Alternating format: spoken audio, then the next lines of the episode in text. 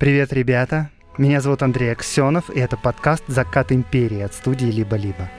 Я рассказываю поразительные истории о людях и событиях начала 20 века. Революция, секс, наркотики и панк-рок в Российской империи.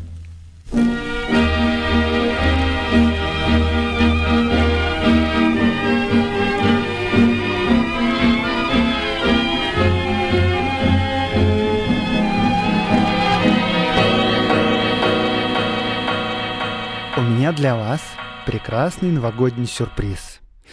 Да, Новый год уже скоро, зима практически на дворе. Так вот, подкаст «Закат империи» и керамическая студия «Салют Сова» представляют вам керамические елочные игрушки с героями подкаста «Закат империи». Всех наших любимых чуваков Маяковского, Николая II, Иду Рубинштейн, Распутина вы теперь можете приобрести в виде керамических елочных игрушек и украсть ими свою новогоднюю елочку. Игрушки выпускаются ограниченным тиражом. До 1 декабря мы их будем продавать по сниженной цене, после 1 декабря подороже. Украшайте свои елочки, присылайте в директ Инстаграма фотографии с игрушками на елочках. И счастливого вам Нового года! Когда он наступит. А сейчас я перехожу к традиционной рубрике «Предприниматели делают историю». И эту рубрику я делаю вместе с банком «Точка». В 1899 году в Россию на работу в московский ресторан «Яр» приехал Томас Брюс. Томас Фредерик Брюс, чернокожий, родившийся в США, но эмигрировавший оттуда из-за расизма. Несколько лет он проработал в Европе в разных увеселительных заведениях, в Париже, в Лондоне, в Монте-Карло, но получил офер из России. Э, Причем говорили, что его переезд в Россию произошел благодаря одному из великих князей. Этот князь познакомился с Томом на Лазурном берегу. Правда это или нет, неизвестно. В общем, в ресторане «Яр», про который я как-то рассказывал, Том занял должность поющего официанта. Была такая позиция в знаменитом ресторане. Но помимо личного обаяния и трудолюбия, он заставил обратить внимание на свои деловые качества. И вот уже через два года он уже ассистент главного управляющего, а позже он становится помощником знаменитого хозяина Яра, Алексея Судакова.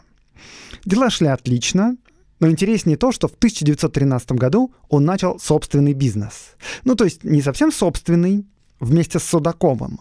Он купил тогда знаменитый увеселительный сад «Аквариум» на Садовом. История этого места началась в 1893 году. Сад был классическим для того времени местом для развлечений. Самым главным центром притяжения, конечно, была эстрада и ресторан, но со временем появились другие развлечения. Например, первый в Москве скейтинг-ринг. То есть место, где можно кататься на роликах. Катание на роликах тогда — это супер модное развлечение. Настоящее отдельное явление. У меня даже припасена пара историй для вас, которые крутятся вокруг скейтинг-ринга. Да, но к тому моменту, когда Томас Брюс купил сад-аквариум, его слава уже меркнет. Программа несовременная, оборудование ушатанное, люди ходят все меньше и меньше. Томас берется за дело. Он обновляет программу, приглашает лучших, моднейших артистов, восстанавливает зимнюю сцену, и по подсчетам прессы за первый год каждый из компаньонов, хозяинов сада аквариум, заработал на нем по миллиону рублей – на волне этого успеха Томас открывает второе заведение, теперь уже собственное, это клуб «Максим». И там выступает и Вертинский, и Вера Холодная, и известнейшие цыганские хоры. В 1915 году Томас вступает в российское подданство и становится Федором Федоровичем Брюсом. Как говорит историк Владимир Александров, в Москве в те времена на 1 миллион населения приходилось не больше 10-12 чернокожих жителей. Но вполне вероятно, американцем из них был только Томас. И уж точно можно сказать, что он тогда стал единственным афроамериканцем, который получил российское подданство. После революции он, конечно, бежит из России, в Константинополе открывает новый клуб, который называет так же, как московский, «Максим». Но в Турции былого успеха он достичь уже не смог. Это была рубрика «Предприниматели делают историю». И эту рубрику я делаю вместе с партнером подкаста, с банком для предпринимателей «Точка».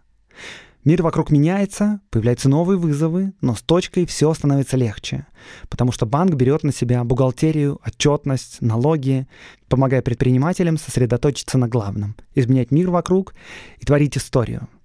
Открыть счет в банке можно по ссылке в описании этого выпуска.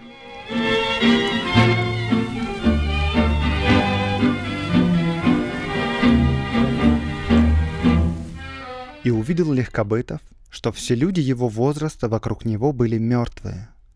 Кто умер за семью свою, кто умер за табачную фабрику, кто умер за место на почте или в казначействе. Ходили, ели, смеялись, но все смеялись смехом мертвецов. Истина — это Бог. Правда — это человек. Что есть истина без правды? Ложь, дьявольское наваждение. А что такое правда без истины? Голый человек, человек-животное. Павел Михайлович Легкобытов, который увидел, что все люди вокруг него мертвы, был родом из Курска. С семи лет он работал мальчиком в трактире, а позже в разных лавках приказчиком. А, да, мальчик — это такая должность, э, всякая «принеси-подай».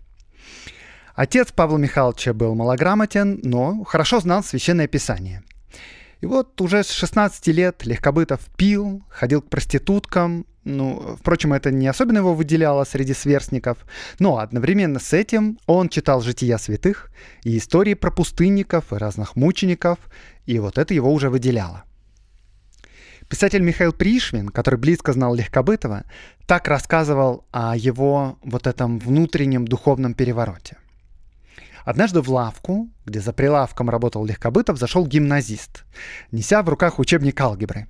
И Павел Михайлович поинтересовался, что такое алгебра. А гимназист попытался объяснить, но не преуспел. И посоветовал Легкобытову купить энциклопедический словарь Брагауза и Ефрона. Там, мол, есть все объяснения. И вот дальше я цитирую слова Пришвина.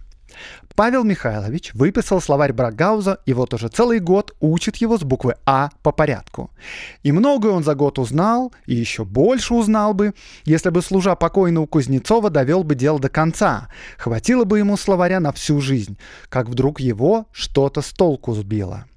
Можно ли, рассуждал Павел Михайлович, все небо за вечер, а наша жизнь не есть один вечер, все небо пересчитать по одной звездочке? Нет, подумав, сказал он, это невозможно. И сразу перескочил с буквы «Д» на звезды. И узнал он из словаря, что звезды сосчитаны, но только видимые, а невидимых всех вселенских звезд сосчитать невозможно. На этом окончил он изучение словаря и даже почувствовал какую-то большую злобу на обманщиков. Нужно, решил он, узнать одну настоящую звезду-ключ, а по ней все откроется небо, и этого же нет в словаре. Словарь он уложил опять в ящик, зашил, запечатал и отправил обратно с надписью «Лично самому, Брагаузу и Ефрону». Ну, я не уверен, на самом деле, что все было именно так, как писал Пришвин, потому что это запись из его дневника, а в дневнике писатель набрасывал роман о жизни Павла Легкобытова. Роман-то так и не вышел, но наброски по большей части были документальные. Сам Легкобытов рассказывал, что после того, как он понял, что ему необходимо искать истину, он пошел странствовать по Руси. Ну, это тогда было в порядке вещей для людей, которые хотели найти истину. И вот он ходил по разным святым местам, знакомился с разными людьми, носил вериги и даже порой практиковал более экзотические вещи, например, самбичевание. В Ростове-на-Дону он устроил или помогал устраивать народную библиотеку, с народническими изданиями. Там были даже книги Маркса, нелегальная литература. Короче, Легкобытов ищет истину везде. И в Марксе, и в Христе. Он то пьет месяцами, то постится. Но больше социалистической литературы его все-таки привлекала духовная. Все свое свободное время он посвящает чтению и познанию себя.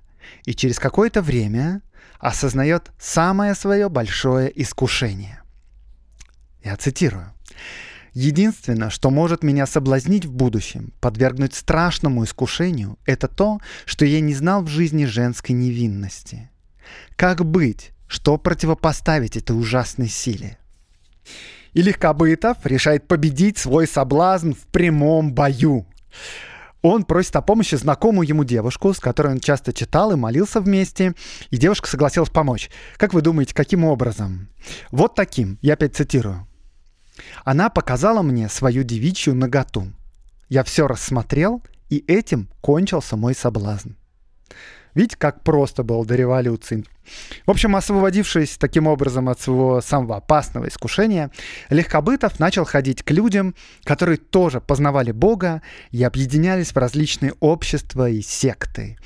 И секты религиозных сообществ в России тогда было огромное множество, буквально на каждом шагу. При желании любой, кто не удовлетворен православием и ищет Бога, может найти его, даже не особенно утруждая себя поисками. Потому что в Российской империи боги ходили по земле во множестве. Вот и Павел Михайлович Легкобытов в своих скитаниях нашел Бога. Богом Легкобытова был Христос Алексей Григорьевич Щетинин. Я отдался в рабство этому человеку. Я знаю, что на земле, пожалуй, нет человека сквернее, но я отдался ему в рабство, и теперь я знаю истинного Бога, а не только звук его имени. Ого! И кем же он был, бог Алексей Щетинин? Ну, так ли это важно? Главное, что он был богом. Ладно, я шучу. Это Легкобытову было не важно, а нам очень интересно. Не каждый раз в подкасте заходит разговор про Бога, который ходит своими ногами прямо по земле, как будто у нас не Российская империя, а фильмы Марвел. Вот вам портрет Щетинина словами писательницы Веры Жуковской. Она посетила Щетинина, когда тот сидел в тюрьме. Был такой момент в его биографии. Пришла она к нему частью из любопытства, частью в исследовательских целях, а частью и в духовных. И вот на Жуковскую из решетки, цитирую, «жадно глянули два светлых, сияющих, точно промытых, не мигающих хлыстовских глаза».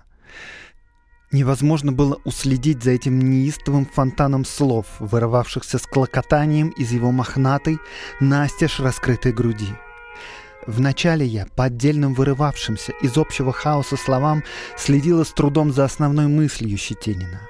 А еще немного погодя, вокруг меня, с боков и перед глазами закачалась блистающая пелена, где, прорываясь как сквозь темные тучи луч месяца, нестерпимым блеском горели стоящие неподвижно глаза Щетинина. И сладкое, мучительное блаженство поднималось все выше и выше к горлу.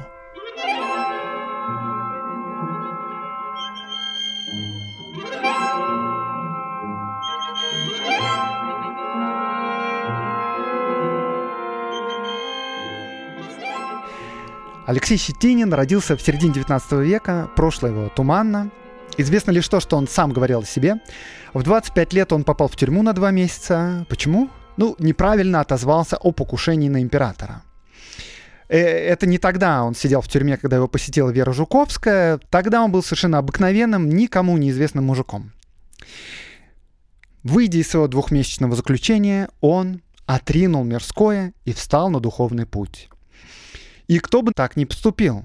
Потому что представьте, вот вам 25 лет, у вас своя лавка, жена, в воскресенье вы поете в церковном хоре, книжки духовные читаете, даже хобби у вас есть, потому что помимо духовных книжек вы читаете, изучаете разные народные мифы про ведьм, колдунов и тайны загробного мира. Так сказать, дореволюционный подкаст «Жуть». Но все меняется непоправимо. Вот вы как-то неудачно пошутили, на вас доносит собрат-христианин, псаломщик из вашей же церкви, где вы поете в хоре. Вас сажают в тюрьму на два месяца просто по сути за анекдот. Вы выходите из заключения, возвращаетесь домой, а там родственники продали все ваше имущество, включая лавку, а жена ушла к другому. И все это за 56 дней. Что остается делать? Конечно, странствовать по Руси. И в своих странствиях Алексей Щетинин, был и участником, и главой нескольких сект, устраивал в них расколы, переходил в новые и в конце концов стал одним из руководителей регионального отделения секты «Старый Израиль». Богом он еще тогда не был. Просто в секте «Старый Израиль» был свой бог – Перфил Катасонов. Да, но Щетинин уже тогда чувствовал в себе потенциал. И в конце концов он откололся от Старого Израиля, увел за собой некоторое количество последователей и стал богом. А, возможно, он сначала стал богом, а потом увел последователей. Тут история туманная. Факт в том, что Щетинин стал богом. И бог Щетинин даже придумал себе титул «Вольный сын Эфира». Знакомо, да? Это из стихотворения Лермонтова «Демон». Э, кстати, это он придумал не сам. Пышное такое звание он позаимствовал у еще одного бога, Василия Лубкова, основателя движения «Новый Израиль». Э, не надо путать со Старым Израилем. Для бога Щетинина не было ограничений моральных и разных запретов, ну, потому что он же бог. Например, вот в то время, когда он еще боролся за власть в Старом Израиле, он как-то пришел в местную консисторию, то есть э, в администрацию к местному православному епископу, и предложил свои услуги консистории по разоблачению сектантов – Одновременно с этим он, совершенно не скрываясь, рассказал своим сподвижникам, сектантам о деятельности и пороках миссионеров. И закончилось это вот так, я цитирую. «Собрал однажды он, по его словам, в Ставрополе священников и миссионеров, подпоил их и подослал своих красавиц, своих последовательниц. Потом пошел за матушками и привел их полюбоваться на своих супругов в объятиях этих боедерок, все эти проделки, действительно бывшие, сочиненные им, создали ему авторитет. Тут, как вы заметили, может быть сказано по его словам, потому что Щетинин на самом деле мог приврать, то есть, простите, может ли Бог врать? Он не врет, он просто вводит за нос людей. Это все им урок. Короче, в 1906 году Бог Щетинин прибывает в Петербург и организует здесь свою собственную общину. И вот тут как раз наш Павел Михайлович Легкобытов и встретил Щетинина. И уверовал, и последовал за ним, и стал его рабом, потому что понял, что имя ему Господь.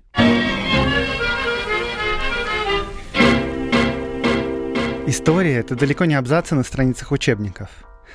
Она происходит прямо сейчас — Партнер подкаста «Закат империи» — компания Selectel. Это ведущий провайдер облаков и IT-инфраструктуры в России. Почему в историческом подкасте партнер IT-компания? На самом деле у нас много общего. Нас объединяет интерес к истории. Я ее изучаю и рассказываю вам, а Selectel стремится заглядывать в будущее и создавать историю современных технологий сегодня. Клиенты Selectel размещают сайты, обучают нейросети и разрабатывают сложные приложения для онлайн-образования, доставки еды или заказа такси. Selectel поддерживает подкаст уже третий сезон. В прошлых выпусках мы делали совместную рубрику «Ретро-футуризм» про мечты о будущем из прошлого. Например, о том, как в Петербурге до революции хотели построить метро и что это был за проект. Послушать эти истории можно в самом начале выпусков четвертого и пятого сезонов. Они иногда забавные, а иногда неожиданно точные. А вот в телеграм-канале Selectel можно узнать о будущем, которое нас ждет уже сегодня – Современные технологии меняют нашу жизнь быстрее, чем когда бы то ни было в истории, и следить за этим безумно интересно. Ссылка на телеграм-канал в описании подкаста, и в нем вы сможете читать актуальные новости из индустрии технологий и узнать больше про сервисы партнера подкаста, компанию Selectel.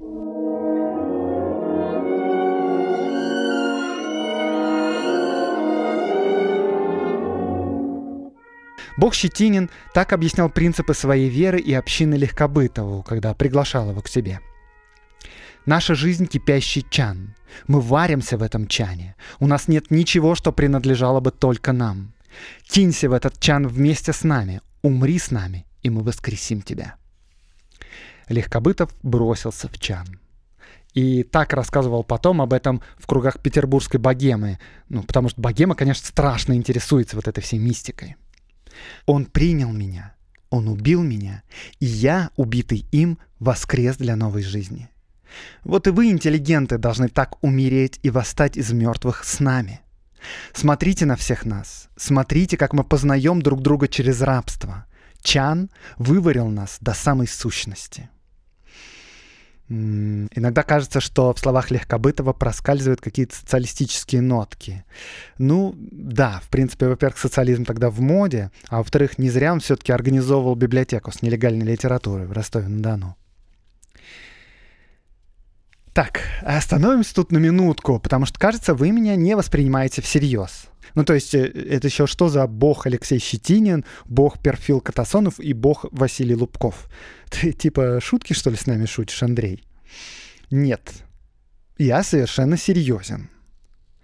Э, более того, если нам сегодня кажется, что происходит какая-то фантасмагория в моем рассказе, то для обывателей того времени боги, которые ходят по земле между людьми, были вещи совершенно обыденные, вне зависимости от того, как ты к этому относишься.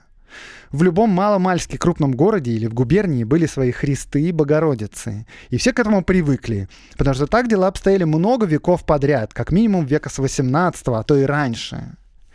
И да, я сейчас говорю о людях, которые сами себя называли христоверами или христами, а в народе и в православной церкви их называли хлыстами. И именно под этим именем они сохранились в истории, и, возможно, вы про них когда-то слышали. Но тогда в России про хлыстов знал без привлечения каждый житель империи. И в первую очередь из-за того, что они были знамениты своими коллективными оргиями. А еще вроде как они занимались самобичеванием. Заглянем в дореволюционный справочник по ересям, сектам и расколам, который взял на себя труд перечислить все секты империи. И вот что там написано об основном догмате хлыстов. По учению хлыстов Бог воплощается и может воплощаться неопределенное количество раз, смотря по надобности и по нравственному достоинству людей. За одним Христом является другой Христос, Иисус Христос не есть ипостасный, воплотившийся Бог, единственный искупитель мира. Это один из Христов, в котором пребывало божество, как пребывает и в последующих Христах.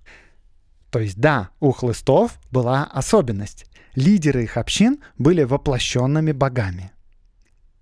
Свои общины они называли еще кораблями, а вот этот бог, который стоит во главе общины, он кормчий. И вот этих кормчих чаще всего называли как раз Христами или Богородицами, если это были женщины. И тут, кстати, надо заметить, что сами хлысты себя не называли хлыстами. И вообще называть их так неправильно, потому что себя они называли христы или христоверы, потому что у них же было множество христов, в которых они верят. Но вот когда русская православная церковь начала классификацию разных сект, то решила бренд э, Христы не отдавать каким-то сектантам, потому что, ну, как-то нехорошо получается. И вот так они стали хлыстами. Э, просто похоже по звуку. Практика самобичевания тут, кажется, совсем ни при чем. И, собственно, этой практики у исконных христоверов и не было вовсе. Интересно еще тут, что сами христоверы очень ловко объясняли, почему православных называют не христами, а хлыстами. Потому что дьявол и дьяволовы последователи не могут выговорить слово «христы», и поэтому говорят «хлысты».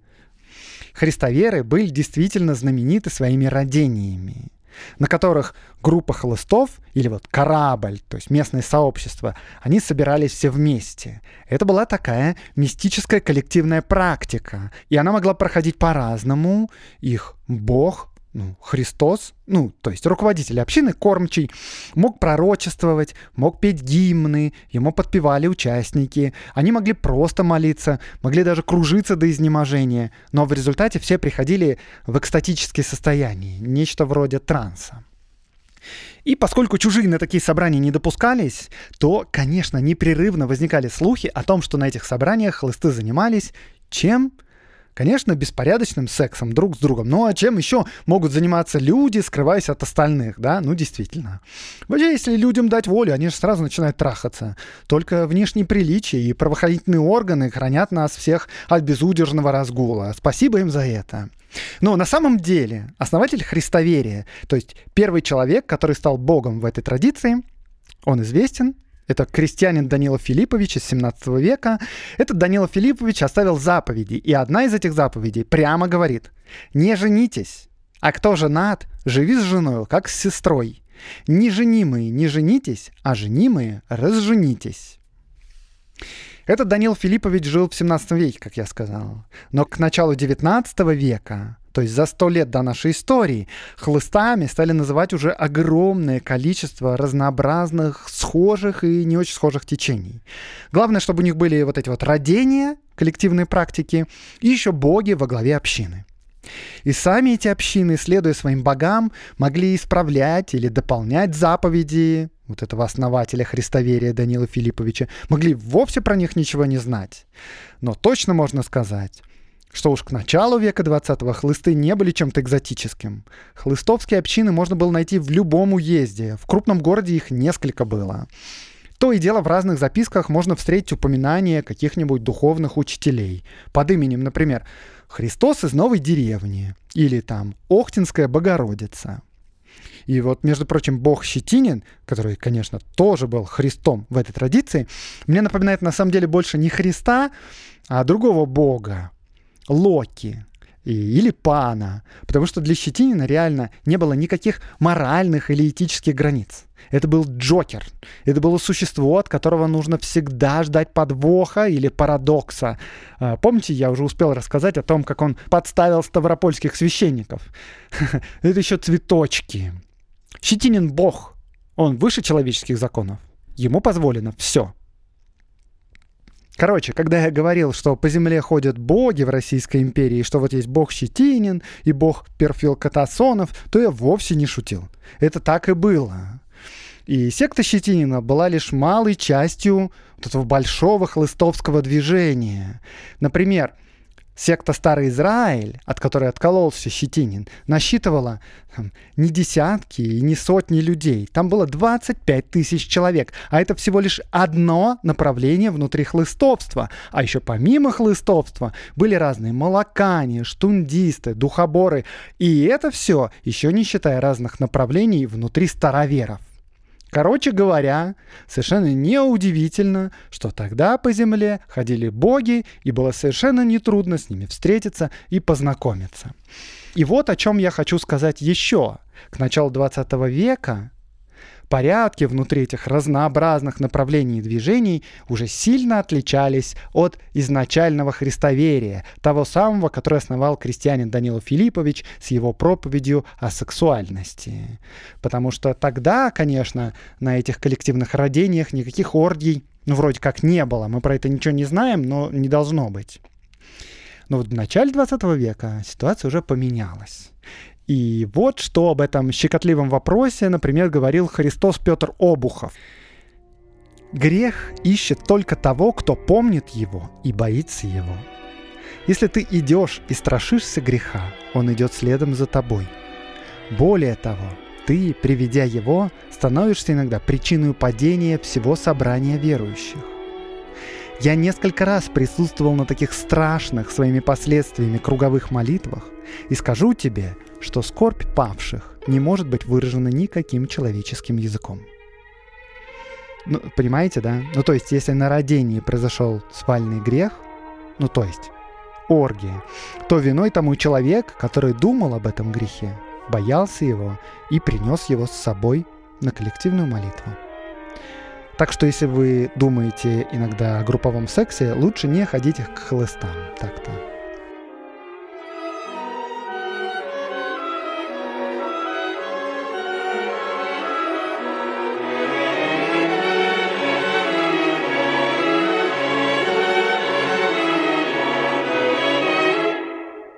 А вот наш герой, Павел Михайлович Легкобытов, который нашел Бога в Щетинине, так рассказывал о родениях в их общине.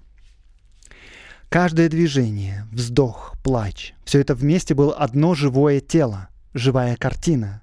Точно все они были мускулами одного тела. В то время как православные, находясь в церквах, совершенно разъединены друг от друга. Сектанты на своих собраниях представлялись мне всегда дружными, тесно слитыми друг с другом. Православные — это какая-то масса человеческого материала, не принявшего определенной форме.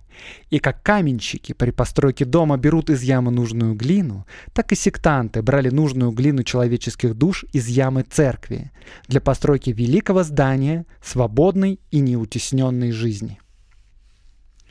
Бог Щетинин говорил своим последователям свою главную фразу «Ты больше я» ты больше я, значит предельный альтруизм. Это значит, что община важнее личности. Но вместе с этим Бог — это, заметим, не часть общины, это ее творец. Поэтому эта фраза в отношении самого Щетинина не работала. Щетинин был, конечно, выше и больше своей общины. Он же Бог. Вот что, например, вспоминала одна из его последовательниц. «Я была не Клавдия Васильевна, а раба, творение Творца, повинующаяся Слову Господина. Своя воля, хотение, желание должны быть подавлены, если не уничтожены совершенно. Только в таком виде я могла служить, как служили другие. Щетинин учил Легкобытова, что человек в древности вышел из Египта в Израиль, из язычества в единобожие, из рабства к свободе, из греха к спасению. Но Египет никуда не делся. Если закрывать глаза на грех, то грех не исчезнет. И надо, открыв глаза и в полном сознании, войти назад в Египет, чтобы спастись из него. Щетинин учил Легкобытова, что чем больше греха и страданий испытает человек в своей жизни, тем больше будет грядущее счастье. Если не согрешишь, то и не покаешься, а если не покаешься, то не спасешься.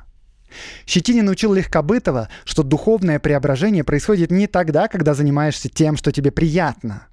Наоборот, надо идти навстречу своему страху, как, например, поступил ты, Легкобытов, когда освободился от своего искушения, увидев ногую женщину. Более того, просто необходимо делать то, что тебе противно, и то, от чего тебе может быть плохо.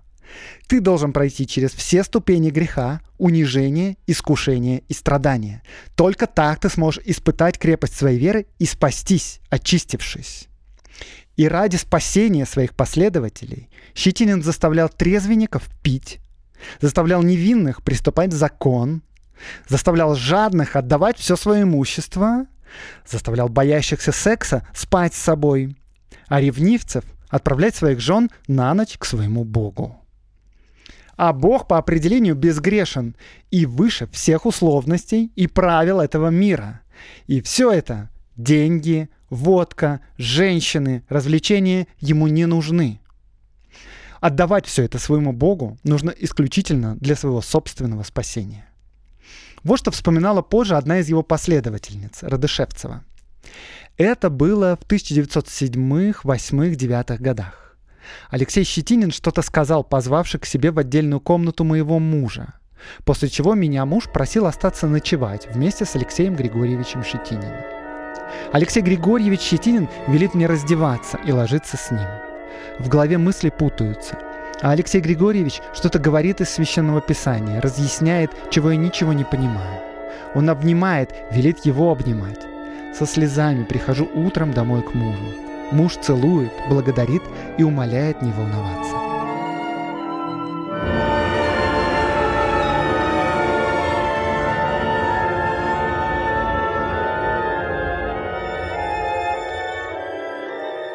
Многое об общине Легкобытова мы знаем благодаря Владимиру Дмитриевичу Бонч-Бруевичу, исследователю разных русских религиозных направлений. Бонч-Бруевич — это замечательная личность. Он общался со многими сектантами, со многими религиозными течениями. Он в свое время помогал переселяться духоборам в Канаду. Вообще он накопил огромнейшее количество самых разных записей о жизни, воззрениях и нравах различных богоискателей того времени. Его материалы до сих пор изучают современные религиоведы. Это просто бесценный кладезь. И Бонч Бруевич знал и Щетинина, и Легкобытова, и много говорил с последним. Вот вам, например, еще несколько свидетельств о жизни под началом Бога Щетинина. «Пьяный приходит к нам. Когда идет еще двором, сгораешь со стыда. С каждым останавливается, рассказывает ерунду, смешиваясь с текстами священного писания. Все во дворе уже знали его. Когда бы я ни вышла, выслушиваю насмешки. Я была близка покончить с собой. Заработанные сотни и десятки рублей им пропивались в пивных и иных местах. Себе ни в чем не отказывал, а всем нам во всем нужно было экономить. И вот, например. Нужно было раздеть его и самой ложиться. Пахло перегорелым вином не продохнуть, когда прикасался. Мало того, заставлял целовать тело, сосать член, ссылаясь на священное писание. Для чистых все чисто. И вот еще. Нет выше подвига, чем если сам себя кладешь в фундамент этого подвига, и еще кроме того под бесчестие, которое с первых и последних дней в течение 12 лет продолжалось. В конце нулевых годов Щетинин был довольно заметным богом в Петербурге. Его паствой были в основном рабочие, образованных среди них было мало, но вот сам Щетинин был известной фигурой в богемном Петербурге. Многие хотели с ним познакомиться, не только исследователи-религиоведы, как Бонч Бруевич. Однажды, например, поэт Мережковский пригласил Щетинина на собрание религиозно-философского общества. Про это общество я как-нибудь отдельно расскажу обязательно. Ждите в следующих выпусках. Тут не буду останавливаться. И вот там на этой встрече отношение к Щетинину оказалось, ну, смешанным. Вот Зинаида Гиппиус увидела в нем всего лишь версию Распутина для людей попроще. Эконом-класс. А еще, кстати, она отмечала в его речах Цитирую, «несомненные марксистские формулы». Еще упоминание о Щетинине вы встретите у Вячеслава Иванова, например, хозяина знаменитой богемной башни. Я про них рассказывал. Третий сезон, девятый выпуск. Еще с Щетининым встречался Александр Блок. Но самое большое впечатление Щетинин произвел на 35-летнего писателя Михаила Пришвина. Пришвин даже реально собирался писать роман на основе истории Легкобытова и Щетинина. Легкобытов так, например, описывал Пришвину свое спасение – я верю Алексею Григорьевичу, я раб его. То, что он грешил раньше, что же? А если он раньше добро делал, а теперь грешит, так ведь то считать не будут. Если верить в то, что он воскресит, то ведь чем он мерзостней, чем больше его сила, чем больше убитых, тем больше греха, тем больше он воскрешает. Все эти Богородицы разве устоят перед его мудростью, мы его не променяем ни на кого. Мы его подняли, хоть и тяжело же нам. Тут, кстати, заметили, Легкобытов упоминает каких-то богородиц. Ну, вы, конечно, догадываетесь уже, что это разные другие богини, которые тоже живут в Петербурге. Ну и, по мнению Легкобытова, в подметке просто не годятся его богу, Щетинину. Но Христос Щетинин не хотел останавливаться на том, чтобы быть богом у небольшого количества последователей. В его группе было на самом деле не больше нескольких десятков человек. Бог Щетинин ставил себе амбициозную задачу – объединить под собой все течения, все околохристианские направления, то есть объяснить всем, кто есть Бог на самом деле. И с этой целью он даже хотел собрать всех богов на съезд и даже издал брошюру, которая называлась «Всеобщий собор о разрешении недоразумений между главарями сектантов и их поклонниками». А еще с целью объединить общины под своим началом, он предложил выйти за него замуж известной Богородице из Охтинского района Дарье Васильевне Смирновой. Но та, правда, его предложение отвергла. И с этой Дарьей Смирновой связан интересный эпизод. Я просто не могу удержаться, чтобы его вам тут не рассказать.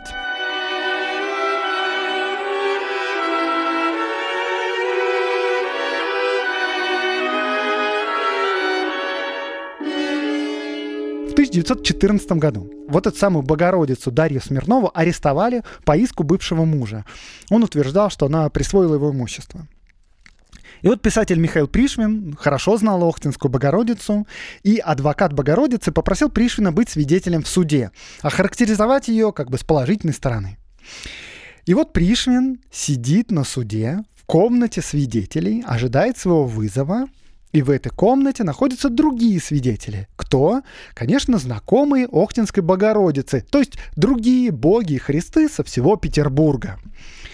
Не было между ними только замечательного человека Алексея Григорьевича Щетинина, кочующего между хлыстами, революционерами и сыскным отделением департамента полиции. Это я процитировал Пришвина сейчас. Короче, ожидая своего вызова в зал, где он мог бы дать показания, Пришвин закурил трубку. И тут один из богов по фамилии Рябов обратился к нему. «Брось ты свой самовар». Я отвечаю, что трубка один только из бесчисленных моих пороков, и что вообще оставил надежду спастись этим путем. Другие цари поддержали меня. «Ничего в этом нет дурного», — сказал бывший новодеревенский Христос. «Коптит, вот и все». Ветхого Адама коптит, поддержали другие. Внутреннего человека это не коснется. Все ж таки внутренний человек его преклонился перед страстью, возродил Рябов. А почему ты думаешь, что он преклонился? Внутренний человек, может быть, об этом у него и не думает. От ветхого Адама до внутреннего далеко. Огромная дистанция, согласились все. Только упрямый Рябов по-прежнему настаивал на своем. Лежат мертвецы рядом, разлагаются, друг другу не пахнут, а подходит живой человек и не может терпеть. Отойди в сторону, пусть мертвые с мертвыми, какое нам до этого касательство. Так мало-помалу от моей трубки и ветхого Адама перешли вообще к обсуждению связи внутреннего мира с внешним, личного и общественного, к божественному делу Дарьи Васильевой и к суду над ней. «Суд», — говорил новодеревенский Христос, — «вот мы сейчас здесь внутри сидим и все глазом видим, кто прав, кто виноват. А суд за каменной этой стеной, между ним и нами неприходимая пропасть. Эту пропасть судья перейдет, когда установит «я» внутреннего человека. А когда он установит, то увидит это свое «я» в другом человеке, в обвиняемом. И когда он это увидит, то признает виновным себя самого. И значит, судить ему будет некого. Сам виноват. Поэтому и сказано «не судите и не судимы будете».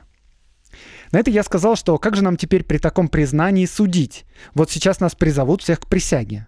Ну что же, ответили мне, и будем судить, как люди плотские и греховные. Внутреннего человека это не касается.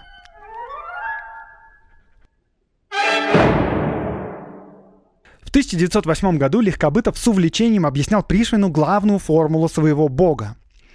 «Ты больше я — это коммунизм». И пояснял это так. «Мы в рабстве познали друг друга. Мы как в чину выварились. Мы знаем не только у кого какая рубашка, чулки, а всякую мысль, всякое желание знаем друг у друга». Но Легкобытов недооценивал своего бога. Куда ему, человеку? Щетинин подготовил для детей своих новые испытания сильнее и страшнее всех предыдущих. И был год 1909. И сказал Христос Щетинин своим рабам, «Вот, боретесь вы с дьяволом, и многие искусы победили. Но говорю вам, что не избегли вы до конца страстей и привязанностей своих. Вы любите меня больше, чем братьев родных. Но что больше привязанности к брату? Привязанность к женам и мужьям – и беру я жен ваших, и вы благодарите меня. Поэтому вижу, что любите меня выше мужей и жен своих. Но что выше привязанности к мужьям и женам своим? Привязанность к детям. И потому говорю вам, что скоро и от этой привязанности избавлю вас. На день следующий Возьму я детей ваших и раздам по приютам, и так будет, что никто из вас, ни матери, ни отцы, знать не будут, где родные дети ваши, и так освободитесь вы от дьявола. И возроптали рабы на Господа своего, не в силах освободиться от страстей. И подняли руку на него, и свергли, и изгнали, а изгнав, устрашились. Без Бога исчезла у них истина небесная, осталась только правда человеческая. И решили они промеж собой, что выберут себе нового главу. Но как мертвый не может быть живым, так и человек не может быть Богом.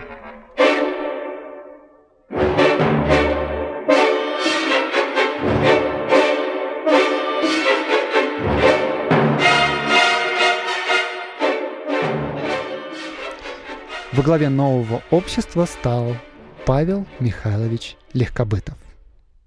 Бывшая община Щетинина переименовалась и стала называться «Начало века». Легкобытов объяснял это так. Роковое число 17 марта. До этого были рабы, теперь наступила жизнь.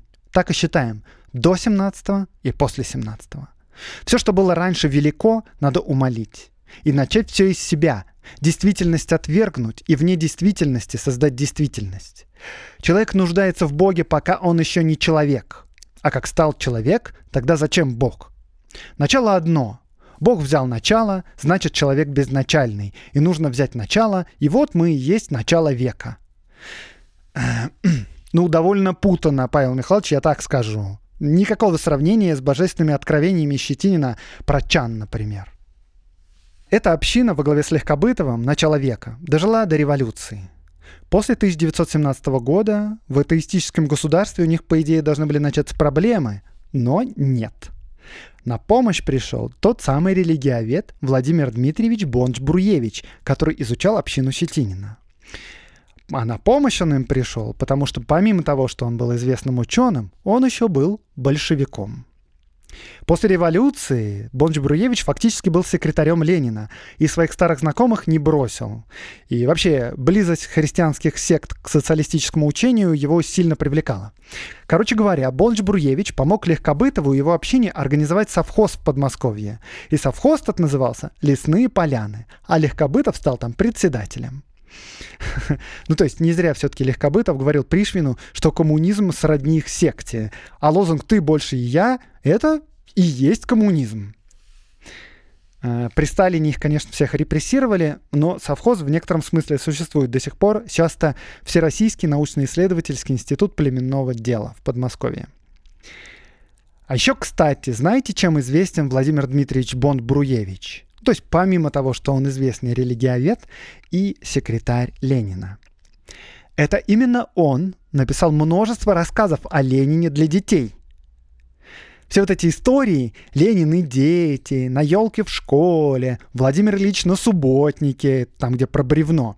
Это все написал он. Но кто же еще мог написать правильно новое Евангелие, нового Бога, как не человек, который изучал богов всю свою жизнь? Как же совокупить правду с истиной? «Просто», — ответил Щетинин. «За правду надо умереть. Тогда и будет эта правда истиной. Я — Христос. Поверишь во Христа — будет Христос в тебе. Поверишь во дьявола — будет дьявол в тебе. Это дело твое. Я обещаю, а ты верь. Чающий победит обещающего. Я тебя убью. Ты будешь рабом моим, и ты воскреснешь человеком.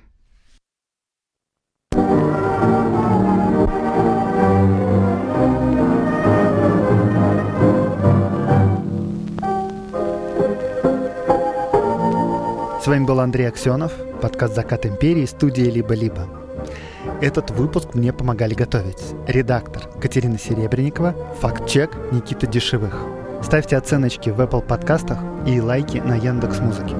Покупайте наши елочные игрушки. До встречи через неделю.